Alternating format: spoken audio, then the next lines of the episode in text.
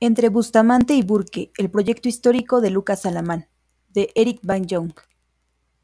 Este artículo explora las influencias del cuadro histórico de Carlos María de Bustamante y reflexiones sobre la Revolución en Francia de Edmund Burke en Lucas Alamán al escribir sobre el proceso de la independencia de México en Historia de México. Alamán creyó que la independencia era inevitable y apropiada, pero la violencia durante una década de insurgencia había sido el camino equivocado para lograrla.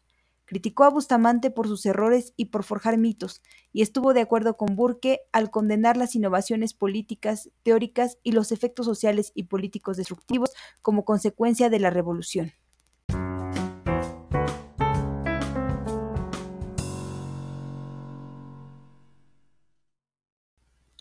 Descarga el artículo completo en corpus21.cmq.edu.mx.